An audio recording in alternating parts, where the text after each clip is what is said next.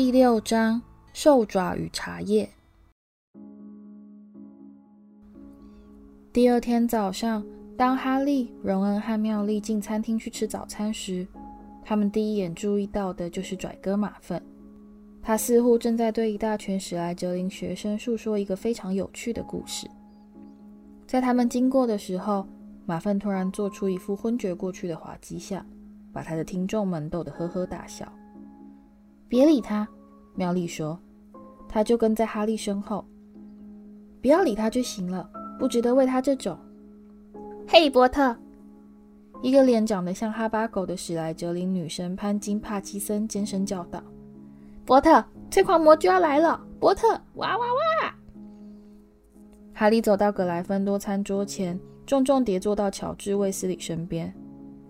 这是三年级生的新课程表。乔治把课程表传过来。你怎么啦，哈利？是马粪了。荣恩坐到乔治的另一边，怒目瞪视马粪。乔治抬起头来，正好看到马粪又再表演了一次吓昏的怪相。那个小杂种，他平静地表示，昨天晚上。在催狂魔走到我们这边车厢的时候，他可不敢像现在这么嚣张。他甚至还吓得逃到了我们的厢座。你说是不是啊，弗雷？他差点就尿湿了裤子。弗雷说，并满脸不屑地瞄了马芬一眼。连我自己也觉得不太舒服。乔治说，他们还真是一群恐怖的家伙，这些催狂魔。他们简直就让你觉得肚子都快冻成冰块了，对不对？弗雷说。可是你并没有昏倒，是吧？哈利用一种消沉的语气说：“好了啦，哈利。”乔治鼓励地说：“我爸有次得去阿兹卡班出差，你该记得这回事吧，弗雷？结果他说那是他这辈子去过最恐怖的地方。他回来的时候人变得非常虚弱，而且还一直发抖。这些催狂魔会把一个地方的快乐全都吸光，大部分囚犯都在那被逼疯了。不管怎样，我们等着看吧。”在第一场魁地奇比赛以后，看马粪还高不高兴得起来。弗雷说：“葛莱芬多对史莱哲林这一季的第一场球赛，没忘吧？”在哈利和马份唯一一场正面交锋的魁地奇球赛中，马份明显的落于下风。哈利觉得心情稍稍好了些，开始动手拿了一点香肠和烤番茄来吃。妙丽正在检查他的新课程表。哦，太好了！我们今天就可以开始上好几堂新课了，哎，他高兴地说。妙丽，柔恩凑到他肩膀后，一看之下忍不住皱眉问道：“他们把你的课程表给排错了？你看，他们要你在一天中上十几堂课呢，你哪来这么多时间？”这我有办法啦，我早就跟麦教授把这些全都安排好了。快来看看这个，柔恩大笑着说：“看到今天早上的课了吗？”九点占卜学，而下面又写着九点麻瓜研究。还有，荣恩又凑近了一些，不敢相信地望着那张课程表。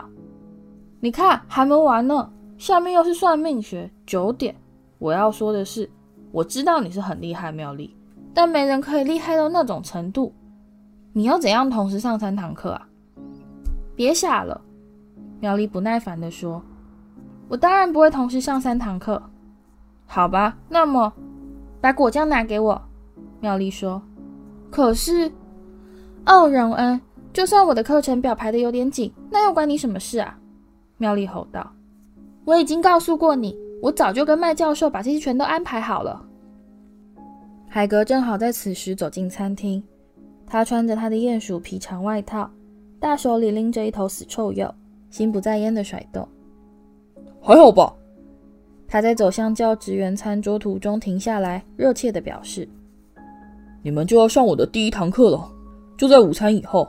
我早上五点钟就爬下床，把所有东西全都准备好，希望还可以啦。我居然是老师，说真的。”他咧嘴对他们笑笑，就往教职员餐桌走去，手里仍在甩动那头臭鼬。天晓得他究竟准备了什么东西，荣恩说。他的语气透出一丝不安。大家纷纷离去上第一堂课，餐厅渐渐空了下来。荣恩看看他的课程表，我们最好快点走。你看，占卜学要在北塔顶端上课呢，我们得花十分钟才能走到那里。他们匆匆吃完早餐，跟弗雷和乔治道别，就往回穿越餐厅走向门口。在他们经过史莱哲林餐桌时，马芬又做了一次昏倒的怪样。哈利在踏进入口大厅后，仍然听得见他们的哄笑声。穿越城堡前往北塔是一段相当漫长的旅程，在霍格华兹度过的短短两年岁月，并不能让他们对城堡的一切了若指掌，而且他们从来没去过北塔。一定有一条捷径，荣恩喘着气说。此时，他们已爬上了第七道长梯，踏上一个陌生的楼梯台。这除了石墙上挂了一幅大片空草地的大画像之外，其他什么也没有。我想应该是往这边走。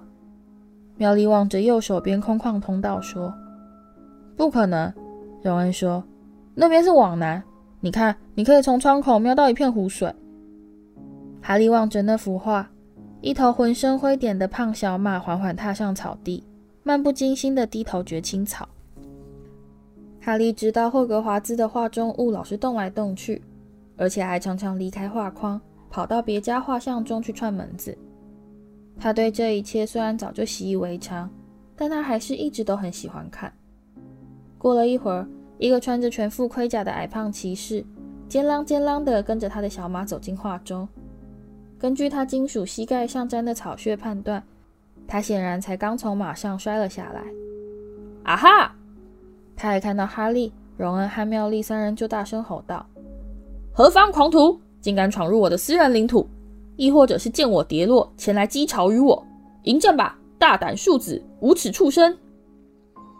他们惊讶地望着这位小骑士，用力把剑拔出剑鞘，开始凶猛地挥舞，一面还愤怒地跳上跳下。但这把剑对他来说实在是太长了些，在特别用力的一挥之后，他一不小心失去平衡，倒在草地上，摔了个狗吃屎。你还好吧？哈利说：“往画像走近了一步，退下，卑鄙恶徒，快退！下剑杂种！”骑士又抓住他的剑，把他当拐杖撑着站了起来，但剑锋却被他压得深深陷入草地。而他虽然用尽全身力气又拔又拉，就是没办法再把剑给拔出来。最后，他只好猛地朝后一仰，跌落到草地上，推开面甲擦拭脸上的汗水。听我说。哈利赶紧趁骑士精疲力竭的时候说：“我们在找北塔，你知道路吗？”原来是有任务在身。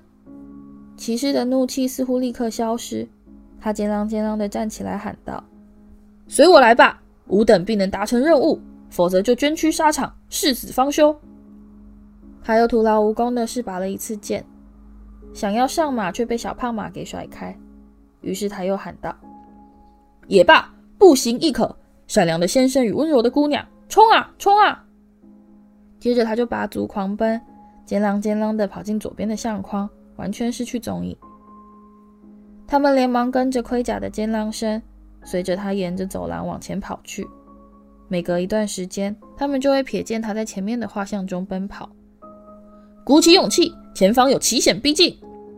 骑士喊道。而他们看到他又重新出现在前方一大群穿着衬嫁裙、满脸惊恐的女人当中。他们的画像旁边有着一道狭窄的螺旋梯。哈利、荣儿和妙丽气喘吁吁地爬上不停绕圈子打转的螺旋梯，觉得越来越头昏眼花。直到他们听到头顶上方传来一阵嗡嗡的谈话声，才终于确定自己已经走到了教室。告辞！骑士喊道。一头撞进一幅长相邪恶的僧侣群画像中。告辞了，战友们！日后汝等若是需要高贵心灵与强壮的体魄，请勿客气。再次呼唤卡多甘爵士。没错，我们是会再来找你。柔恩等骑士消失后，才低声说：“如果我们需要找神经病的话。”他们爬上最后几级阶梯，踏上一个狭窄的楼梯台。班上大部分同学都已经聚集在这里。这个楼梯台附近完全看不到一扇门。荣恩用手肘顶了哈利一下，然后指着天花板，那儿有一扇镶着黄铜名牌的圆形天窗。西壁崔老尼占卜学教师。哈利念道：“我们要怎样才能上去？”天窗仿佛是在回答他的问题似的，忽然敞开，一列银梯降落到哈利前方，大家开始安静地爬上去。“你先走。”荣恩咧嘴笑道。于是哈利先爬上银梯，他踏进了一个他这辈子见过最奇怪的一间教室。事实上，它看起来根本就不像是教室，反倒像是住家阁楼与老式茶馆的混合体。房中摆满了至少二十来张小圆桌，桌边全都环绕着一圈印花布扶手椅和鼓鼓的小矮垫。这里的一切全都笼罩着一层朦胧的深红色光晕，窗帘全都拉了下来。许多灯上也都罩着一层深红色的布，房间里又闷又热。在拥挤的壁炉架饰品下，一个大铜壶搁在炉火上，散发出一种令人作呕的浓郁香味。环绕在圆形墙边的架子上挤满了灰灰的羽毛、短短的蜡烛头、好几副破烂纸牌、数不尽的饮水晶球和一大堆茶杯。荣恩走到哈利旁边。班上同学环绕在他们身边，全都在叽叽咕咕的轻声交谈。他在哪啊？荣恩说。暗影中突然响起一个嗓音，一种朦胧柔和的嗓音。欢迎，那个嗓音说。终于能在物质世界中见到你们，感觉实在是太美好了。哈利第一眼看到他时，觉得他活像是一只金光闪闪的大昆虫。崔老尼教授走到火光下，他们发现他瘦得要命。他的大眼睛把他的眼睛放大了好几倍。他披着一袭钉满亮片的薄纱披肩，消瘦的脖子上挂着数不清的链子和珠串，手臂和手指上戴满了手镯和戒指。欢迎来到占卜学教室，崔老尼教授说。他现在已安坐在炉火边的一张易背扶手椅中。我是崔老尼教授，你们以前可能没看过我，因为我发现，要是太常降落到学校主区那种忙碌喧闹的俗世，会蒙蔽了我的心灵之眼。听到这么离奇的宣言，大家全都不知道该如何答话。崔老尼教授优雅地调整他的披肩，再继续说下去。所以呢，你们大家都已经选择要学习占卜学。这是所有魔法技艺中最困难的一门科目。我必须在一开始就先警告你们：如果你们本身不具备一份灵性的话，说实在，我也没法子教你们多少。在这个领域中，书本只会带你越行越远。一听到这些话，哈利和荣恩两人都笑着瞥了妙丽一眼，他看起来满脸惊恐。似乎是被书本居然对这门科目没用的消息给吓坏了。有许多的女巫与巫师，虽然在那些砰砰响啦、发出味道啦、和突然不见之类的领域中表现杰出，但偏偏就是没办法参透未来的神秘谜团。崔老尼教授继续说下去，闪亮的大眼睛扫过一张张紧张的面庞。这只是一种只有少数人才具有的天分，孩子。他突然对奈威说，吓得他差点从矮垫上翻下来。你奶奶好吗？我想还不错吧。奈威声音抖抖的答道。如果我是你的话，我就不会这么确定了，亲爱的。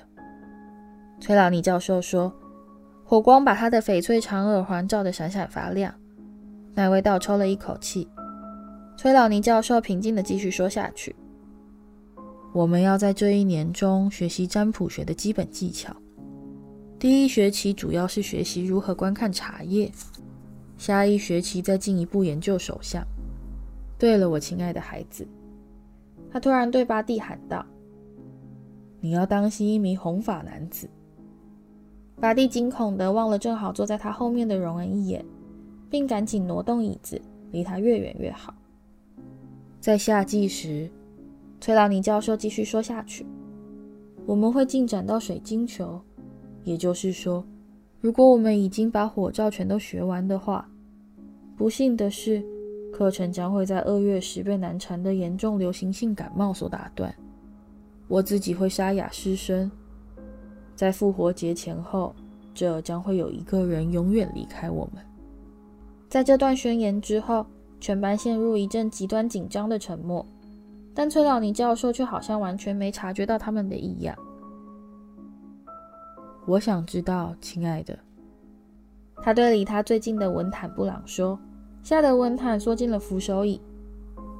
你能不能把最大的银茶壶拿过来给我？文坦露出如获大赦的表情。他站起来，从架子上取下一个超大茶壶，放到崔老尼教授前面的桌子上。谢谢你，亲爱的。顺便告诉你一声，你最害怕的那件事，将会在十月十六日星期五发生。文坦吓得发抖。现在听我说，我希望大家分成两人一组，每人到架子上拿一个茶杯到我这来，让我替你们倒茶。然后大家再坐下来，把茶喝完，只剩下最后一点儿渣子。用你的左手将渣子往茶杯内缘抹上三圈，再把杯子倒扣在茶碟上。等到茶渣全都干了以后，就把杯子交给你的同组伙伴观看。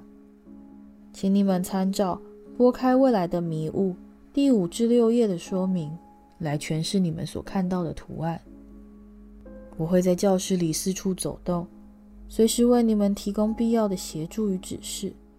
哦，亲爱的，他一把捉住刚站起来的奈威。在你打破第一个茶杯以后。能不能请你好心选一个蓝色的？我很喜欢那些粉红色茶杯呢。果然没错，那位才刚走到茶杯架前，就响起一阵瓷器摔碎的叮当声。崔老尼教授拿着本机扫帚赶到他身边，说：“亲爱的，如果你不介意的话，那就请你再拿个蓝色的吧。谢谢你。”哈利和荣恩把茶杯装满之后，就回到桌边坐下。努力把热得烫嘴的茶尽快喝光。他们依照崔老尼教授的指示，把杂志抹了三圈，然后沥干杯子，再互相交换。好吧，荣恩说，他们两人都已经把课本翻到第五至六页。你在我杯子里看到了什么？一堆湿湿的咖啡色玩意儿。哈利说，房中浓郁的香味让他感到脑筋迟钝，昏昏欲睡。敞开你们的心胸，我亲爱的孩子们，让你们的目光穿越俗世的迷障。崔老尼教授的声音在昏暗中喊道。哈利努力打起精神。好吧，你这有一个歪七扭八的十字。他低头参阅拨开未来的迷雾。那表示你会遇到考验和痛苦。真对不起啊。不过，这有一个勉强可以算是太阳的东西，那代表巨大的幸福，所以你会遭受到痛苦，可是又非常幸福。真是的，我看你最好把你的心灵之眼送去检查一下。”荣恩说。崔老尼的目光随即转向他们，因此他们只好努力忍住笑声。换我了。荣恩凝神望着哈利的茶杯，看得眉头都皱了起来。那有一小块斑点，看起来有点像是一顶圆顶礼帽。他说：“说不定你以后会去魔法部上班。”他把茶杯转了一个方向。可是从这个角度看来，它又比较像是一个橡实。那又代表什么？他查阅拨开未来的迷雾。一笔意外之财，太好了！你可以借我一点钱用。这还有一个东西。他又把杯子转了一下，那看起来像是一只动物。没错，如果这是头的话，那看起来像是一只河马。不对，是一头羊。哈利扑哧一声笑出来，而崔老尼教授急忙转身。那个给我看看，亲爱的。他带有谴责意味的吩咐荣恩，并快步赶到他身边，一把抢过哈利的茶杯。大家全都安静下来，望着他们。崔老尼教授望着杯子内缘，并把杯子往反时钟方向转动。猎鹰，亲爱的，你有一个可怕的敌人。这大家不是早就知道了吗？妙丽用一种清晰的俄语说。崔老尼教授紧盯着他。怎么？我说的是实话啊！妙丽说。全世界都晓得哈利和那个人的事吗？哈利和荣恩用一种既惊讶又崇拜的目光望着妙丽。他们以前从来没听过妙丽用这种口气跟老师说话。崔老尼教授决定不做任何回应。他垂下他的大眼睛，望着哈利的茶杯，并继续转动杯子。棍子，一次攻击。天哪，天哪，这可真是个不愉快的杯子啊！我本来还以为那是一顶圆顶礼帽呢。荣恩不好意思地说：“骷髅头，你会遇到危险，亲爱的。”所有人全都目不转睛地盯着崔老尼教授。他把杯子转了最后一下，接着就倒抽一口气，放声尖叫。然后又响起另一阵瓷器摔碎的声音。奈威打破了第二个茶杯。崔老尼教授跌坐到一张空扶手椅上，用一只金光闪闪的手揪住胸口，眼睛闭了起来。我亲爱的孩子，我可怜的孩子啊！不，还是别说的好。不要问我。怎么了，教授？丁·塔马斯立刻问道。大家早就全都站起来，围到哈利和荣恩身边，争先恐后的往崔老尼教授的椅子挤过去，想要看清楚哈利的茶杯。亲爱的，崔老尼教授的大眼戏剧化的猛然一张。你杯子里有狗灵。那是什么？哈利问道。他看得出自己并不是在场唯一听不懂的人。丁·汤马斯朝他耸耸肩，文坦布朗也是一脸迷惑。但几乎其他所有人全都吓得用手捂住嘴巴。狗灵，亲爱的，狗灵！崔老尼教授喊道。哈利的无知显然是让他大为震惊。在教堂墓园中作祟的巨狗怪，我亲爱的孩子，这是一个预兆啊，最糟的一种死亡预兆。哈利感到胃部一阵痉挛。华丽与无痕书店中。那只印在死亡预兆封面上的狗，那只躲在蓝月街暗影里的狗。文坦布朗现在同样也用手捂住了嘴巴。所有人全都看着哈利，所有人，但却不包括妙丽。他站起来，绕到崔老尼教授的椅子后面。我觉得那看起来根本就不像狗灵，他断然表示。崔老尼教授仔细打量妙丽。目光中的厌恶变得越来越强烈。请原谅我这么说，亲爱的。不过我感觉到你的气场弱得很，难怪你没法子感应到未来的波动。西莫菲尼甘一直把头歪来歪去。你要是这样看的话，他看起来就很像是一个狗灵。他说，眼睛眯得几乎全闭。可是从这个角度看的话，他又比较像是一头驴子。他说。又把头歪到了左边。你们够了没？我可不用你们来判决我会不会死。哈利不假思索地冲口而出，甚至连他自己都被吓了一跳。现在好像根本没人敢看他了。我想我们今天的课就上到这里。崔老尼教授用他最朦胧的语气说：“是的，请把你们的东西带走。”全班同学默默将茶杯拿去还给崔老尼教授，把书本放好，再系上背包，甚至连荣恩都刻意避免跟哈利视线相接。在我们下次碰面以前，崔老尼教授虚弱地说：“但愿大家鸿运高涨。”哦，对了，亲爱的，他指着奈威说：“你下次会迟到，所以请你多用功一点，才能赶上进度。”哈利、荣恩和妙丽一言不发地爬向崔老尼教授的梯子，走下蜿蜒的螺旋梯，接着再走去上麦教授的变形课。他们花了很长的时间才找到教室，因此占卜学虽然提早下课，这堂课他们也还是刚好赶上，并未早到。哈利刻意坐到最后一排，感觉自己头上似乎有一盏光线强烈的聚光灯。其他同学有事没事就偷偷瞄他一眼。就好像他随时都会突然倒下来死掉似的。他几乎完全没听麦教授解释画兽师可以随心所欲变成动物的巫师的种种情形。而当他在大家面前变成一头眼睛周围有镜框般花纹的虎斑猫时，他甚至连看都没看他一眼。真是的，你们大家今天是怎么了？麦教授说，并轻轻砰的一声变回原形，瞪大眼睛环视全班同学。我并不是很在意了，不过这可是我的变形表演，第一次没在班上得到任何掌声。大家的头全都再次转向哈利，但却没有人开口说话。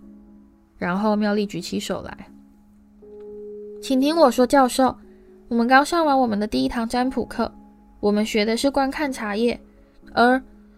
啊，原来如此，麦教授说，并立刻皱起眉头。你不用再说下去了，葛兰杰小姐，告诉我，你们今年哪一个会死啊？大家全都望着哈利。我，最后哈利终于开口答道：“我懂了。”麦教授说，并用他锐利的目光紧盯着哈利。“那么你应该知道，波特，西碧崔老尼打从到我们学校任务开始，每年都会预言有一个学生死掉。他们到现在全都还活得好好。看到死亡预兆，是他最喜欢用来欢迎一班新同学的方法。”如果我不是从来都不愿说我同事一句坏话，麦教授停了下来。他们看到他的鼻翼朝外扩张，然后他用较为平静的语气继续说下去：“占卜学是最不精确的魔法技术之一。我并不隐瞒，我个人对他没什么耐心。真正的先知少之又少，而崔老尼教授……”他再度停下来。然后用一种实事求是的口吻说：“在我看来，你健康得很，波特，所以请你原谅我今天不能让你免写功课。我向你保证，你要是死掉的话，自然就不用再交什么作业了。”妙丽大笑，哈利心里确实好过了些。在离开崔老尼教授教室中的朦胧红光和令人头昏脑胀的香气之后，实在很难再想象出一对茶渣究竟有什么好怕的，但并不是每个人都相信麦教授说的话。荣恩仍是一副忧心忡忡的模样。文坛小声说：“那那位的杯子又怎么说呢？”在变形课结束之后，他们随着人潮涌到餐厅去吃午餐。荣恩，高兴一点嘛，妙丽说，把一盘炖菜推到他面前。你自己也听到麦教授说的话啦。荣恩舀了一匙炖菜放进他的盘子里，拿起叉子，却迟迟不肯开动。哈利，他用一种低沉严肃的口吻说：“你以前应该没在任何一个地方看过一头大黑狗吧？有没有？”“有啊，我看过。”哈利说：“我在离开德斯里家那天晚上看到过一只。”荣恩的叉子咔嗒一声掉到桌上，大概只是一只流浪狗吧。妙丽镇定地说。荣恩望着妙丽，似乎觉得她是疯了。妙丽，要是哈利看到一个狗灵，那真的是，那真的是很糟糕。他说：“我的，我的毕留斯叔叔看到过一只，结果，结果他在二十四小时以后就死了，巧合罢了。”妙丽不当一回事地说。顺手替自己倒了一杯南瓜汁。你根本不晓得你自己在说些什么。荣恩开始生气了。狗灵可以把大部分巫师给活活吓死，这不就对了？妙丽用一种充满优越感的语气说：“他们看到一个狗灵，结果自己就吓死了。狗灵根本就不是一个预兆，而是致死的原因。哈利之所以还能跟我们在一起，是因为他还没笨到一看到狗灵，心里就想。”好吧，我干脆自我了断算了。荣恩张大嘴巴望着妙丽，完全说不出话来。妙丽打开包包，取出她的心算命学课本，把它靠在南瓜汁罐子上。我觉得占卜学好像很不清不楚。她翻开书页，根本大部分都是用猜的。那个杯子里的狗灵可清楚得很。荣恩暴躁地说：“可是，在你告诉哈利那是一头羊的时候，你好像没有这么有把握嘛？妙丽冷冷地说。崔老尼教授说你的气场不好，你只是不高兴有人说你差劲罢了。这下他戳到了痛处。妙丽把算命学课本用力摔到桌上，震得肉末和胡萝卜块四处乱飞。如果要把占卜学学好，就表示我必须假装在一堆茶渣里面看到死亡预兆的话，那我实在不晓得我是不是该继续念下去。跟我的算命学课一比，那种课根本是胡说八道。他一把抓起他的包包，仰起头大步离去。荣恩皱眉望着他的背影，他到底在说什么啊？他对哈利说：“他根本就还没上过一堂算命学课。”哈利很高兴能在午餐后到城堡外面去透透气。昨天的阴雨现在已经转晴了。在他们出发前去上生平第一堂奇兽私域学时，天空是一片清晨的浅灰，脚下的青草湿润而柔韧。荣儿和妙丽两人谁也不跟谁说话。哈利默默跟在他俩身边，一同走下草坪斜坡，前往位于禁忌森林边缘的海格小木屋。他一直到瞥见前方那三个化成灰他也不会认错的背影时，才晓得今天他们一定又是得跟史莱哲林学生一起上课了。马芬正比手画脚地跟克拉汉高尔说话，这两人则在不住口地咯咯轻笑。哈利相当确定自己知道他们在说什么。海格站在木屋前面等他的学生，他穿着鼹鼠皮长外套站在门前，猎猪犬雅雅蹲在他的脚边，而他脸上露出一副等不及想要快点儿上课的表情。过来啊，还杵在那干嘛？快动啊！他在学生们逐渐走近时喊道：“今天有好东西给你们看哦，就要上一堂很棒的课喽！大家都到齐了吗？好，跟我来。”在那令人提心吊胆的一刻，哈利还以为海格要带他们走进森林呢。哈利前几次在那里的不快经验就已经够让他回味一辈子了。但海格却带着大家慢慢绕过森林边缘。在五分钟之后，他们发现自己来到了一个类似小牧场的地方，但栅栏中却什么也没有。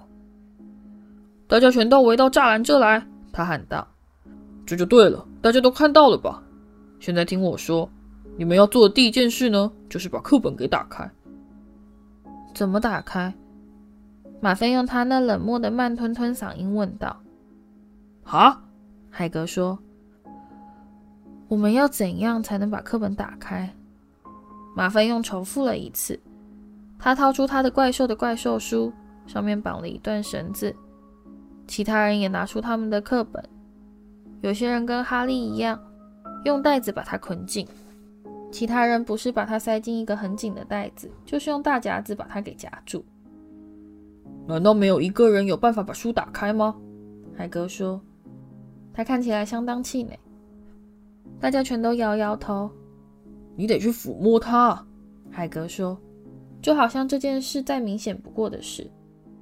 你们看，他拿起妙丽的课本，撕下粘在上面的魔术胶带。那本书张口就咬，但海格却伸出一根粗大的食指，轻轻划过他的书籍，而书籍一阵颤抖，然后就倒下来摊开，乖乖地躺在他的手上。哦，我们大家怎么都这么笨呢？马份冷笑着说：“我们应该抚摸他们才对嘛，我们怎么都没想到呢？”我我觉得他们很好玩，海格不太有把握地告诉妙丽。哦，好玩透了，马份说，真是太幽默了。开给我们一本会把手咬掉的书。住口，马粪！哈利平静地说。海格露出一副垂头丧气的表情。哈利非常希望海格的第一堂课能够事事顺利。那么好吧，海格说。他好像已乱了头绪，完全想不起刚才说到哪里。所以。所以你们都有课本了，那么，那么现在你们还得有奇兽才行。没错，我就去把他们带过来。等一下，他离开他们，大步跑进森林，不一会儿就失去了踪影。我的天哪，这地方真是越来越不像话了。马粪大声说：“叫那个白痴来教课！我父亲要是听到，一定会昏倒。”住口，马粪！哈利又重复了一遍：“小心啊，波特，你背后站了个催狂魔！”哇！文坦布朗大声尖叫，伸手指着小牧场的另一边。从那跑过来十二头哈利这辈子看过最怪异的生物，它们有着马的身体、前腿和尾巴，但它们的后腿、翅膀和头颅却活像是一只大老鹰，有着凶残的钢青色鸟喙和大而明亮的橘色眼睛。它们前腿上的爪子大约有半尺长，看起来具有非常强的杀伤力。每一头怪兽的脖子上都带着一个粗粗的皮项圈。并附上长长的链子，而链子的另一端全都握在海格的大手里。他正跟着怪兽后面用小跑步进小牧场。快进去，去那！他吼道，并抖动链子，把怪兽赶向学生前面的栅栏。在海格跑到他们附近，把那群怪兽摔到栅栏时，大家全都微微倒退一步。晕吗？海格高兴地朝他们挥手喊道。他们很漂亮吧，对不对？哈利大概可以理解海格的意思。在你从第一眼看到半马半鸟怪物中的震惊恢复过来之后，你就可以开始欣赏鹰马那身从羽毛柔顺的转为毛发的光亮毛皮，而且每一只的毛色都不一样：暴风雨般的浓灰、青铜、带有淡红色的杂褐、闪亮的栗色和如墨的漆黑。好了，海格搓搓手。笑盈盈的望着大家说：“你们可以再靠近点看啊。”但好像没有人想这么做。不过哈利、荣恩和妙丽三人却开始小心翼翼地走向栅栏。现在听着，碰到鹰马，你们得知道的第一件事就是他们骄傲的很。海格说：“鹰马是很爱生气的，千万不能对他们没礼貌，因为这样倒霉的可是你们自己。”马芬克拉和高尔根本没在听。他们在低声交谈。哈利有一种很不快的预感，总觉得他们好像正在阴谋计划要毁了这堂课。你们总是得先让鹰马采取行动。海格继续说下去：“这就是礼貌，懂了吧？你们朝他走过去，先鞠个躬，再静静等着。要是他也跟你鞠躬的话，你就可以去摸摸它；要是没鞠躬，那你就赶快离它远一点。被那对爪子抓到，可痛得很呢。”好了，谁要先去试试啊？大部分学生的回答都是再往后退了一步，甚至连哈利、荣恩和妙丽心里也有些疑惧。鹰马现在昂起他们凶猛的头颅，鼓起强而有力的翅膀，他们好像不喜欢被绑住。没人吗？海格说。我来好了，哈利说。他背后响起一阵吸气声，文坦和巴蒂轻声喊道。哦，不要去，哈利！别忘了你的茶渣。哈利不理他们，他爬过小牧场的栅栏。好汉子，哈利！海格吼道：“那就开始吧，让我们看看你跟八嘴能不能合得来。”海格解开一条链子，把一头灰色鹰马从同伴中推出来，再松开他的皮项圈。站在小牧场另一端的学生们似乎全都屏住气息，马粪的双眼满怀恶意地眯了起来。现在放轻松点，哈利。海格镇定地说：“你的眼睛已经跟他盯上了，现在得忍着别眨眼。你要是太常眨眼，英马是不会信任你的。”哈利的双眼立刻开始涌出泪水，但他并没有闭上眼睛。八嘴歪着他那灵活的大头，用一只凶恶的橘眼瞪着他。就是这样，海格说：“就是这样，哈利。现在鞠躬吧。”哈利不太想对八嘴暴露出他的后颈，但他还是乖乖照做。他飞快地鞠了一个躬，然后抬起头来。鹰马仍在傲慢地瞪着他，他并没有动。哦，海格说，他的声音听起来有些担心。好吧，现在后退，哈利，动作放轻松一点。但接下来，哈利就震惊地发现。鹰马突然弯下他那布满鳞片的膝盖，垂下头来，鞠了一个非常明显的躬。干得好，哈利！海格忘形地喊道：“好，你可以摸它了，拍拍它的嘴，快啊！”哈利虽然恨不得能赶快溜走，但他还是慢慢走到鹰马面前，伸出一只手。他在鸟嘴上轻拍了好几下，而鹰马慵懒地闭上眼睛，好像很享受似的。同学们全都鼓掌叫好，只有马粪、克拉和高尔三人没有加入，他们露出非常失望的表情。好，接下来呢，哈利？海哥说：“我想他说不定会愿意让你骑呢。”这可是哈利连想都没想到的事。他是常常骑飞天扫帚，没错，但他不晓得鹰马究竟跟飞天扫帚差多少。你从那爬上去，就在翅膀跟后面一点。海格说。我得先告诉你一声，千万别扯掉它的羽毛，它会不高兴的。哈利把一只脚跨到八嘴的翅膀上，奋力爬到他背上。八嘴站了起来，哈利不晓得该抓哪里才好。他眼前的部位全都覆盖着羽毛。要走了，海格吼道，往鹰马的后腿上拍了一下。在毫无预警的情况下，哈利的两旁各展开一只十二尺宽的大翅膀。他才刚抱住鹰马的脖子，他就已经腾空飞起，就跟飞天扫帚完全两样。哈利非常确定自己偏爱的是哪一项。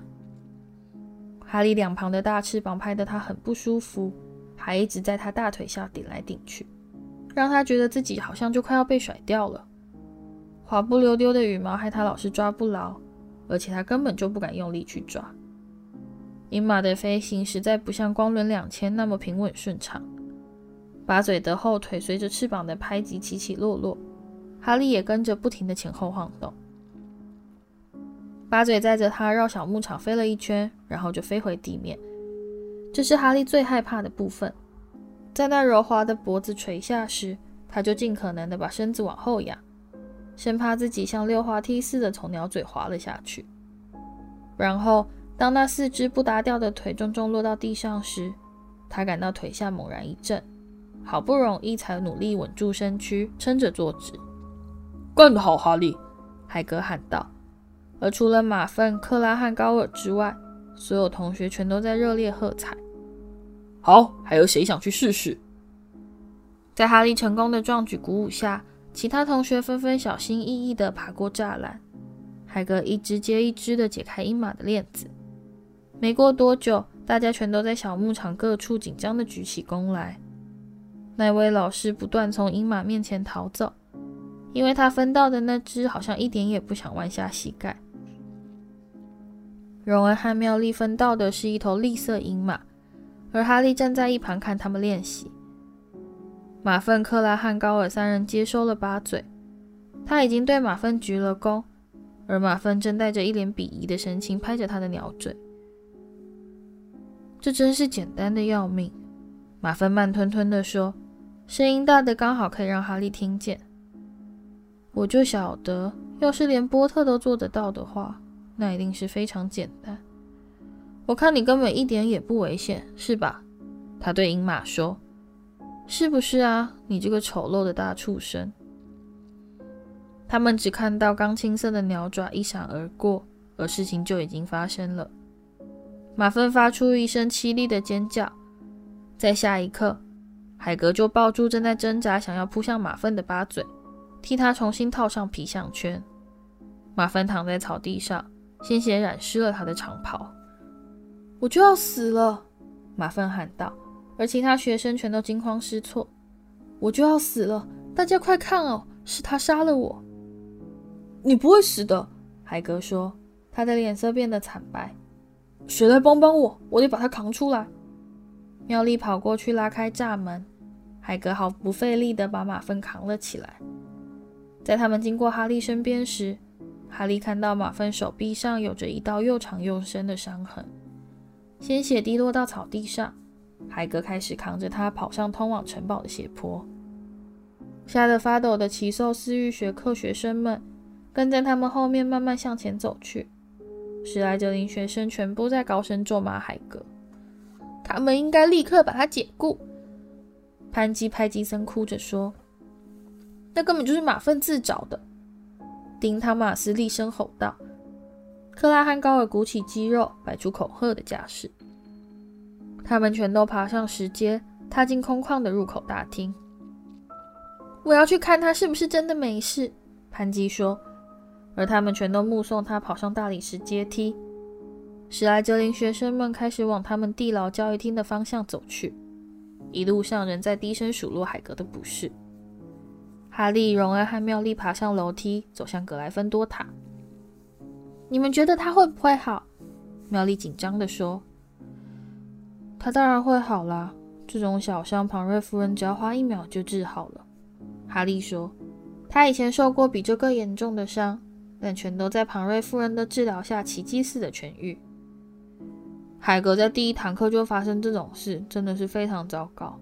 荣恩担心地说：“马粪一定会利用这机会来整他。”当天吃晚餐时，他们特地提早走进餐厅，希望能在那里看到海格，但他并没有出现。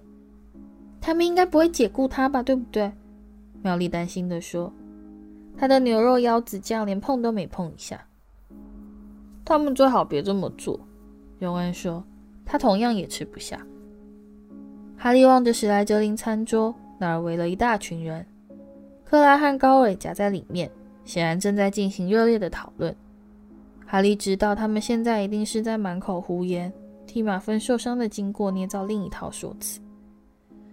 真是的，你们不能否认，我们这开学的第一天还真是精彩呢。荣恩闷闷不乐地说。晚餐过后，他们爬到拥挤的格莱芬多交易厅，试着静下心来写麦教授开给他们的作业，但他们三人有事没事就暂时搁下笔来，朝塔楼窗外瞥上一眼。海格家的窗口亮起来了，哈利突然开口说：“荣恩，低头看看表，我们要是动作快一点的话，就可以先赶到那去看看他。现在应该还算蛮早的吧？”“我不知道。”妙丽迟疑地表示。哈利看到他偷瞄了他一眼。“我总可以在校园里面散散步吧？”他干脆挑明了讲。“天狼星布莱克又还没通过催狂魔的看守闯进来，你说是不是？”于是他们收拾好东西，爬出画像洞口，走到城堡大门。一路上都没有遇到任何人，这让他们觉得很高兴，因为他们并不确定自己是不是真的可以任意外出。草地依然相当潮湿，在黄昏的薄暮中看起来几近全黑。他们走到海格的小木屋前，敲敲门，接着就听到一个声音吼道：“进来！”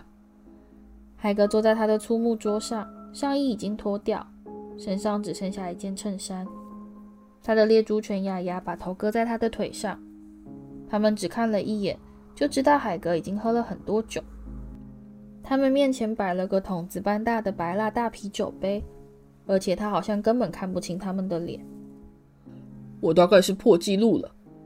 他一认出他们，就哑着嗓子说：“我想这以前可从来没出过只教一天就被解雇的老师。”你又还没被解雇，海哥，妙丽屏息说：“是还没有。”海格难过的说，又举起杯子喝了一大口。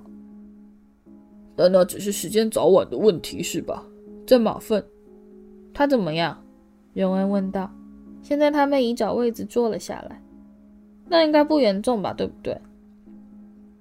庞瑞夫人已经尽力替他治病了。海格无精打采地说。但他还是说他痛得要命，他裹满了绷带，一直呻吟。他是装的，哈利立刻表示。庞瑞夫人不管什么病都可以治得好，她去年还让我重新长出了一堆骨头呢。马粪一定是故意小题大做，希望事情闹得越大越好。学校里的理事全都已经知道了，这是当然的。海格难过的说。他们觉得我一开始就玩得太过火了，应该把鹰马放到后面再教，先弄点黏巴虫或是其他什么。但我只想到鹰马可以让我第一堂课变得很棒，这全都是我的错。这全都是马粪的错，海格。妙丽诚恳地表示。我们大家都可以替你作证，哈利说。你在我们开始练习前明明讲过，要是我们对鹰马不礼貌的话，就会受到攻击。马粪没听到是他自己的问题，我们会把真正的情形告诉邓不利多。没错，不用担心，海格，我们全都会支持你的。”荣恩说。泪水从海格甲虫般的黑亮眼睛渗出来，划过布满鱼尾纹的眼角。他把哈利和荣恩两人抓过来，紧紧拥抱他们，害他们觉得骨头都快要被压断了。你喝得够多了，海格。妙丽坚定地表示。他把桌上的大啤酒杯拿起来，带到外面去倒掉。呃，我想他说的没错，海格说，并松手放开哈利和荣恩，而他们两人摇摇晃晃的走到一旁，伸手揉他们的肋骨。海格撑起身子，从椅子上站起来，踉踉跄跄的跟着妙丽走到屋外。他们听到一阵响亮的泼水声。他在干嘛？哈利一看到带着空杯回到屋里的妙丽，就立刻紧张地问道：“把他的头浸到水桶里面。”妙丽答道，并把大啤酒杯给收起来放好。海格走进来，他的长发和胡须都浸得湿透。他伸手拭去沾到眼睛上的水，舒服多了。他像狗儿似的甩甩头，他们全都被水淋湿了。听着，你们人真好，还特地跑到这来看我，我真的是。海格突然停下来，瞪大眼睛望着哈利，就好像才刚发现他在这里似的。你以为你这是在干嘛？哈！他突然没头没脑的大吼，把他们三人全都吓得跳到了半空中。你不能在天黑后跑出来乱晃啊，哈利！还有你们两个，怎么也不盯着他点？海格大步踏到哈利面前，抓住他手臂，把他拖到门口。走啊！海格生气地说：“我要带你们回学校去，以后别再让我逮到你在天黑后溜出来看我，我可不值得你冒这个险。”